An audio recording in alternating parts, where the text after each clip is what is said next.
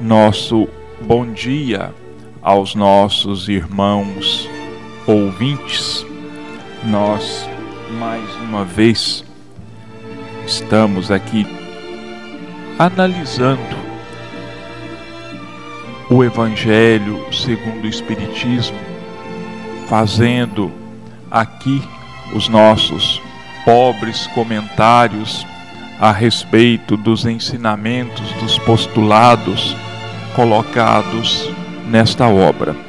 Que Deus e Jesus nos auxiliem para o bom desempenho desta tarefa. Nós estamos examinando o capítulo 4. Ninguém pode ver o reino de Deus se não nascer de novo. Quer dizer, esse capítulo ele trata especificamente do tema reencarnação. Nesse capítulo, Kardec procura, entre outras coisas, mostrar para nós, provar para nós que a reencarnação faz sim parte dos postulados bíblicos, dos ensinos dos profetas, dos ensinos principalmente de Jesus.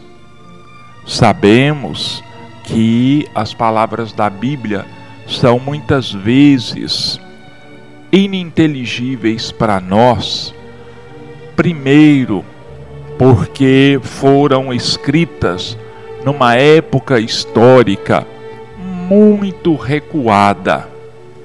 E segundo, que as traduções nem sempre são fiéis às ideias expressadas na língua original em que a obra foi composta. Então é preciso, como se tem dito, o próprio Kardec diz isso, os espíritos ensinaram e ensinam isso. É preciso tirar o espírito da letra. Quer dizer, é preciso que nós procuremos o significado real de cada parábola, de cada ensinamento e assim por diante. Então vamos lá. Hoje nós vamos continuar aqui com o capítulo 4. Nós vamos ler é, a partir do item 12 até o item 17. Parece ser muito grande pela numeração, mas não é assim não. É um texto mais ou menos curto. Então vamos lá. Os meus mortos viverão os meus, a quem tiraram a vida, ressuscitarão. Despertai e cantai louvores, vós os que habitais no pó, porque o orvalho que cai sobre vós é orvalho de luz, e arruinareis a terra e o reino dos gigantes. Isaías, capítulo 26, versículo 19. Esta passagem de Isaías é também bastante clara. Os teus mortos viverão. Se o profeta tivesse querido falar da vida espiritual, se tivesse querido dizer que os mortos não estavam mortos em espírito, teria dito: ainda vivem e não viverão. Do ponto de vista espiritual, estas palavras seriam um contrassenso, pois implicariam uma interrupção na vida da alma. No sentido de regeneração moral, seriam a negação das penas eternas, pois estabelecem o princípio de que todos os mortos reviverão. Quando o homem morre uma vez e seu corpo separado do espírito, é consumido, em que se torna ele? Tenho o homem, tendo o homem morrido uma vez, poderia ele reviver de novo? Nesta guerra em que me encontro todos os dias de minha vida, estou esperando que chegue a minha mutação. Jó, capítulo 14, versículos 10 e 14. Tradução de Saci. Quando o homem morre, perde toda a sua força e expira. Depois, onde está ele? Se o homem morre, tornará a viver? Esperarei todos os dias de meu combate, até que chegue minha transformação. Jó, capítulo 14, versículos 10 a 14, tradução de Ostevald. Quando o homem está morto, vive sempre. Finando-se os dias de minha existência terrestre, esperarei, porque a ela voltarei novamente. Versão da Igreja Grega. O princípio da pluralidade das existências está claramente expresso nessas três versões. Não se pode supor que Jó quisesse falar da regeneração pela água do batismo, que ele certamente não conhecia. Tendo o homem morrido uma vez, poderia ele reviver de novo? A ideia de morrer uma vez e reviver implica a de morrer e reviver muitas vezes. A versão da igreja grega é ainda mais explícita, se possível.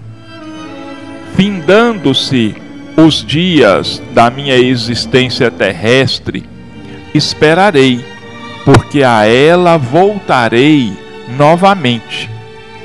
Quer dizer, eu voltarei à existência terrena isto é tão claro como se alguém dissesse: Saio de casa, mas a ela retornarei. Nesta guerra em que me encontro todos os dias de minha vida, estou esperando que chegue a minha mutação. Jó quer falar evidentemente da luta que sustenta contra as misérias da vida. Ele espera a sua mutação, ou seja, ele se resigna. Na versão grega, a expressão esperarei parece antes aplicar-se à nova existência. Findando-se os dias da minha existência terrestre, esperarei, porque a ela voltarei novamente. Jó parece colocar-se, após a morte, num intervalo que separa uma existência de outra, e dizer que ali esperará o seu retorno. Não é, pois, duvidoso que, sob o nome de ressurreição, o princípio da reencarnação fosse uma das crenças fundamentais dos judeus e que ela foi confirmada por Jesus e pelos profetas de maneira formal, donde se segue que negar a reencarnação é renegar as palavras de Cristo. Suas palavras um dia constituirão autoridade sobre esse ponto, como sobre muitos outros, quando forem meditadas sem partidarismo. A essa autoridade de natureza religiosa virá juntar-se no plano filosófico a das provas que resultam da observação dos fatos. Quando dos efeitos se quer remontar às causas, a reencarnação aparece como uma necessidade absoluta, uma condição inerente à humanidade. Em uma palavra, como uma lei da natureza. Ela se revela pelos seus resultados de maneira, por assim dizer, material, como o motor oculto se revela pelo movimento que produz. Somente ela pode dizer ao homem de onde ele vem, para onde vai, por que se encontra na terra e justificar todas as anomalias e todas as injustiças aparentes da vida. Sem o princípio da preexistência da alma e da pluralidade das existências, a maior parte das máximas do Evangelho são ininteligíveis e por isso têm dado motivo a interpretações tão contraditórias.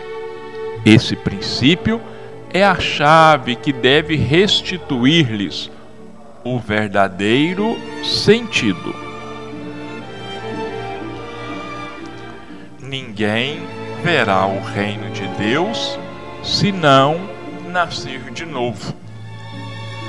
Allan Kardec, no seu trabalho de codificação da doutrina espírita, ele jamais aceitou qualquer postulado, qualquer ideia, mesmo vindo, vinda dos espíritos que auxiliaram na codificação, fosse qual fosse o nome que esse espírito ostentasse. Ele examinava, ele questionava, ele estudava, ele analisava profundamente esses ensinamentos. Ele confessa em uma de suas obras, eu não tenho certeza se é na Gênese ou se é no Obras Póstumas, sobre a luta que ele travou com os espíritos responsáveis pela codificação até se ver totalmente convencido das ideias, da verdade da reencarnação. Como eu já disse aqui várias vezes, como aquelas pessoas que conhecem um pouco mais da vida de Allan Kardec sabem que ele era um homem eminentemente positivo. Ele não aceitava as coisas sem analisá-las profundamente, sem colocar em comparação os prós e os contras de uma determinada ideia. E ele diz que foi muito difícil para ele aceitar a ideia da reencarnação, mas que os espíritos expuseram para ele os seus argumentos de uma forma tão clara, de uma forma tão justa, tão lógica, que ele não teve outra alternativa a não ser aceitar a ideia da reencarnação, porque, entre outras coisas, somente a reencarnação pode explicar todas as desigualdades que existem na Terra, sejam sociais, econômicas, intelectuais e assim por diante, físicas, né? A comparação entre pessoas totalmente deformadas fisicamente e outras que, por exemplo, vendem saúde. Ele analisou tudo isso e faz uma pesquisa profunda nas escrituras sagradas. E busca nos profetas, assim como principalmente em Jesus, que logicamente tem uma autoridade indiscutivelmente muito superior à dos profetas, e ele então coloca para nós nesse nesse capítulo trechos dos profetas, trechos de Jesus, onde a verdade da reencarnação é apresentada de forma muito clara, muito explícita para cada um de nós. Mais uma vez, lembrando aos nossos irmãos que a palavra reencarnação realmente não aparece na Bíblia porque os judeus davam o nome de ressurreição à volta do espírito à matéria, ainda que eles não soubessem explicar claramente essa ideia.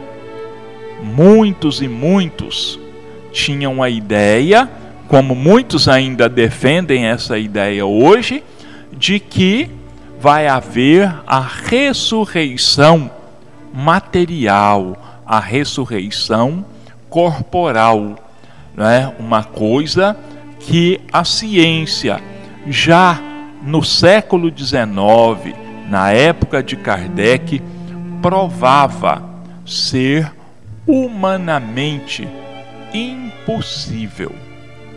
O que acontece é que a alma vai se ligar a um outro corpo que vem de se formar, ao qual a alma vai se ligar para renascer na terra e vivenciar em mais um período de vida no chão do planeta. Um período de lutas, de aprendizado, de provas, de expiações, momentos de alegria também, momentos de prazer, mas, acima de tudo, uma luta contra si mesmo, contra as trevas, vamos dizer assim, que nós trazemos dentro de nós mesmos. É uma luta contra a ignorância. É uma luta que nós travamos para abrirmos os olhos, para adquirirmos sabedoria, para deixarmos que desabroche em nós o amor, o perdão, a caridade, a tolerância e todas essas virtudes de que um dia o nosso espírito estará revestido. Existem uma série de outras provas sobre a reencarnação. Mas, como nós estamos tratando aqui de uma obra espírita, nós vamos nos ater ao que o Kardec coloca para nós nesse capítulo 4, no Livro dos Espíritos e em outras obras. Mas se alguém se interessar, procurem estudar aí a filosofia grega, principalmente Sócrates e Platão. Procurem dar uma olhada um pouco com mais atenção aos postulados da religião egípcia, da religião indiana, da religião hindu. Eu sei que muitos vão dizer assim, mas eram povos pagãos. Essa ideia de pagão é uma ideia incorreta. Eles tinham religião, então eles não eram pagãos. Eles tinham sim religião. E uma série de escritores modernos, contemporâneos, pesquisadores, como um indiano chamado Barnegi, ou um norte-americano, ambos já desencarnados, chamado Ian Stevenson, que viajou o mundo inteiro, esteve inclusive no Brasil, esteve entre os esquimós, esteve entre os índios norte-americanos, esteve entre os cristãos no Líbano, na Síria, e escreveu uma obra bastante extensa sobre isso. Ele diz que coletou muito mais de dois mil casos que sugerem a reencarnação, mas que ele escreveu um livro onde ele analisa apenas 20 desses casos. E o nome do livro é justamente esse: 20 casos sugestivos de reencarnação. Ele não teve coragem de colocar as suas ideias plenamente, reconhecer perante a ciência que ele era reencarnacionista. Porque naquela época, na década de 60 ainda, a, a comunidade científica era extremamente fechada a essas ideias.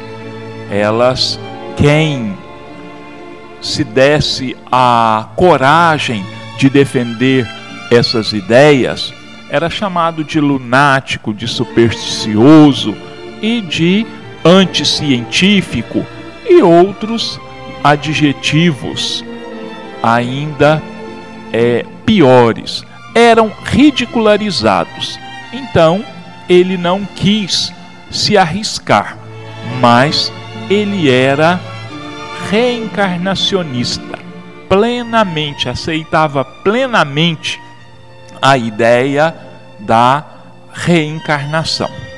Bom, nós vamos agora passar para a segunda parte do nosso programa de hoje, analisando mais um capítulo do livro Sinal Verde. O capítulo 44 ele trata de um assunto, às vezes que acredito não tenha ainda passado pelo crivo da nossa imaginação, da nossa análise. Mas ele trata da questão de hóspedes. Hóspedes. Convite é responsabilidade para quem o formula. O hóspede receberá o tratamento que se dispensa à família. Nenhum amigo, por mais íntimo, tomará a liberdade de chegar à residência dos anfitriões a fim de hospedar-se com eles sem aviso. Se a pessoa não é convidada a hospedar-se com esse ou aquele companheiro e precisa valer-se da moradia deles para certos fins, mesmo a curto prazo, não deve fazer isso sem consulta prévia. Se alguém procura saber de alguém quanto à possibilidade de hospedagem e não recebe resposta, procederá corretamente, buscando um hotel em vez de vez que o amigo consultado talvez tenha dificuldades em casa que de pronto não possa resolver. Um hóspede, para ser educado, não entra nos desacordos da família ou do grupo que o acolhe. Em casa alheia, necessitamos naturalmente respeitar os horários e hábitos dos anfitriões, evitando interferir em assuntos de cozinha e arranjos domésticos, embora seja obrigado trazer o quarto de dormir tão organizado e tão limpo quanto possível. Grande mostra de educação acatar os pontos de vista das pessoas amigas na residência delas. Na moradia dos outros, é imperioso ocupar banheiros pelo mínimo de tempo, para que não se estrague a vida de quem nos oferece acolhimento. Fugir de apontamentos e relatos inconvenientes à mesa, principalmente na hora das refeições. O hóspede não se intrometerá em conversações caseiras que não lhe digam respeito. Justo gratificar dentro das possibilidades próprias aos irmãos empregados nas residências que nos hospedam, já que eles não têm a obrigação de nos servir. Então, um assunto assim, até de certa forma, né, julgado banal por nós, que nunca pareceu digno da nossa análise, do nosso exame, mas que André Luiz nos apresenta de forma simples, de forma direta, apresentando a nós questionamentos, posturas, ensinando, falando para nós de posturas que quem se hospeda na casa de amigos ou de parentes, ele tem um código de ética que ele precisa observar. Nada de dar palpite na vida, no dia a dia da família, nada de criticar ou sugerir esta ou aquela refeição, não tomar partido absolutamente nas discussões da família, não palpitar nas questões domésticas, saber se comportar à mesa durante as refeições, durante os diálogos fraternos, sem colocar assuntos que constrangem, sem colocar assuntos que possam escandalizar a alguém ou a todos. Absolutamente. Isso deve ser evitado. O uso das dependências utilizadas por nós deve também obedecer a certas normas de higiene, principalmente de arrumação e assim por diante. Uma coisa importantíssima, nós não podemos chegar na casa dos outros, bater a porta e dizer assim: vim passar três dias com você, vim passar uma semana com você nós não sabemos do compromisso daquela pessoa ou daquela família naquela semana, naqueles dias. Temos por obrigação entrarmos em contato com o amigo, com a família, com os parentes e indagarmos da possibilidade que eles tenham de nos receber talvez tenham programado uma viagem, talvez já esteja agendada a visita de outra pessoa. Talvez a casa esteja passando por reformas. E assim por diante. Uma série de impedimentos que devem ser levados em conta por todos aqueles que queiram e às vezes necessitem de uma hospedagem passageira ou mais longa no lar de alguém.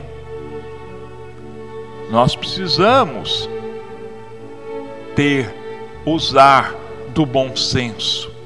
Assim como nós não estamos preparados todos os dias para abrirmos as portas das nossas casas para alguém, as outras pessoas também podem não estar preparadas.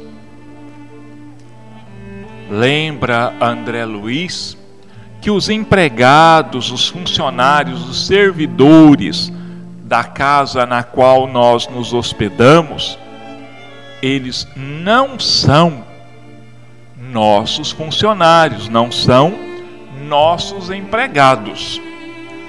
Nós não podemos dar ordens a eles, nós não pagamos o salário deles, nós não temos autoridade sobre eles. E ele fala aqui também da necessidade de nós agraciarmos esses funcionários, né, gratificarmos esses funcionários de acordo com as nossas possibilidades. Se não temos condições financeiras de gratificá-los, que pelo menos possamos demonstrar reconhecimento pelos serviços que eles nos prestaram, sem estarem minimamente obrigados a isso.